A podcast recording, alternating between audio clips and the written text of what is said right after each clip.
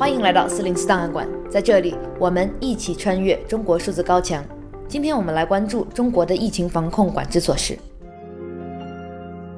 我走过你走过的路，这算不算相逢？我吹过你吹过的风，这算不算相拥？八百米内我们不曾擦肩而过，你却要我十四天相互守候。大家听到的歌曲叫《时空伴随》，有网友恶搞改编自爱情歌曲《错位时空》。对于歌里提出的问题，有网友调侃回答道：“疫情防控中心说算。目前中国多地采用了一个防疫新概念‘时空伴随者’，它比以往所采用的密切接触者的概念覆盖范围更广。根据中国国家卫健委的密切接触者判定与管理指南，密切接触者是指与新冠患者在同一空间共同生活的家庭成员。”或者在同一场所有过近距离接触的人员，过去人们谈密接色变，而如今在时空伴随者的时代，即使没有物理上的密切接触，人们的健康码一样可能变黄。目前，成都、重庆、长沙、嘉峪关、河南郑州等地的疾控机关都已经定义了大批的时空伴随者。那么，什么是时空伴随呢？我们来听听《新京报》动新闻的解释。在户外开放空间、同一基站一定距离范围内，与确诊者手机号码共同停留一定时长，定义为可能暴露的时空伴随。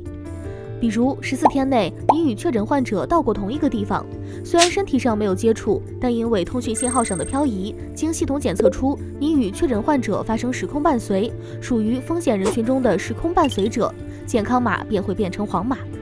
根据央视新闻发布的定义，具体来说。假如有感染者十四天内到过某地，而你在这十四天的轨迹与他有过交集，无论是身体上的擦肩而过，还是通讯信号上的漂移，都有可能会被认定为是时空伴随者。二零二一年十一月三日，根据四川新增确诊患者的活动轨迹，成都警方排查出了八点二万名时空伴随者，导致当地多个小区的居民被迫连夜检测核酸。那么，这八点二万名时空伴随者应该怎么做呢？我们来看看成都市的要求。在成都，健康码黄码人员和收到市公安局、市疾控中心短信提醒的时空伴随风险人员，应立即向社区报备，并在三天内进行两次核酸检测，两次核酸检测间隔应在二十四小时以上。获得核酸阴性结果前，请居家，不要外出。这一政策严重影响了成都居民的工作和生活，网络上因此充斥着人们的吐槽。有人说，按照现在成都的这种办法发展下去，用不了几天，整个成都全部都得变成黄码，因为人移动得太快了，网格是死的，但人是活的。知乎匿名用户说：“人在家中坐，黄码天上来，搞得我都三天测了三次核酸了。由于我的码曾经黄过，导致我女儿上不了学，上学要全家三天两次核酸为阴性才行。这不是特例，我们整个小区五号晚去测的核酸全变黄了。”然而，时空伴随只是本轮疫情防控中出现的新概念之一。在中国各地推出的五花八门的防疫政策中，还有许多令人难以琢磨的概念。在中国数字时代收录的《过度防疫不是任性，是愚蠢》一文中，微信公众号基本常识作者向栋梁列举了各地奇特的防疫措施，比如拥有黑龙江省黑河市户籍的居民，健康码全部变黄。对于此事，我们来听听记者杨威的报道。最近，黑河官方紧急宣布，为进一步严格管控措施，从即日起，黑河市户籍居民龙江健康码将统一变更为黄码。在外地居住工作的黑河市户籍人员，需要拨打黑河一二三四五热线或搜索公众号“黑河帮”，点击黄码修改、上传提交。黑河市疾控中心将根据实际情况，及时予以恢复绿码。最苦的是那些漂泊在外地的黑河人，一觉醒来，莫名其妙的就变成黄码了。等待他们的将会是各种各样的麻烦和困扰：公交、地铁没法坐，超市、商场没法进，学没法上，病没法看，班也没法上。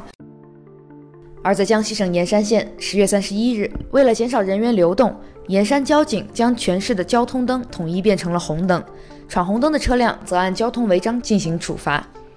在辽宁省沈阳市，盛京医院限制所有外地身份证挂号就诊。那么，将针对密切接触者的筛查和社会隔离的措施扩大到时空伴随者，这一政策是否合理？中国的公共卫生学者对此颇有疑虑。十一月八日，四川大学华西第四医院主任医师陈福军等三名公共卫生及流行病学者联名发布公开信，强调目前流行状态急需专家评估，并调整优化防控措施。信中指出，应该关注由于黄码范围扩大的社区筛查带来的医疗资源挤兑、卫生资源耗费、公众恐慌情绪增长和人民正常工作生活被干扰带来的负面影响。并应该考虑该措施在今后新冠疫情长期的常态化管理中的可持续性。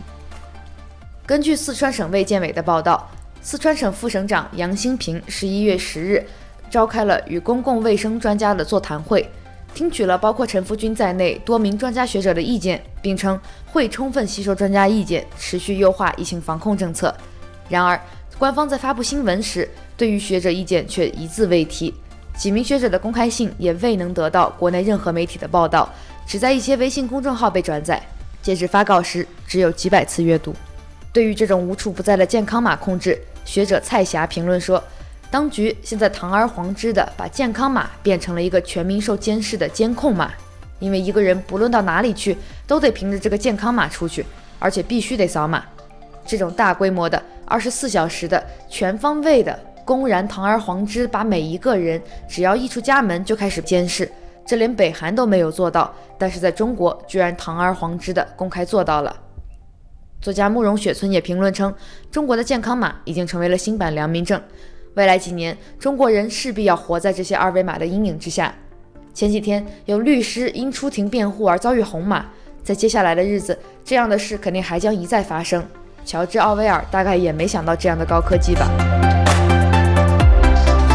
中国数字时代 CDT 致力于记录和传播中文互联网上被审查的信息，以及人们与审查对抗的努力。我们邀请您参加敏感词开源研究项目和四零四文章存档项目，为记录和对抗中国网络审查做出你的贡献。详情请访问我们的网站 cdt.media。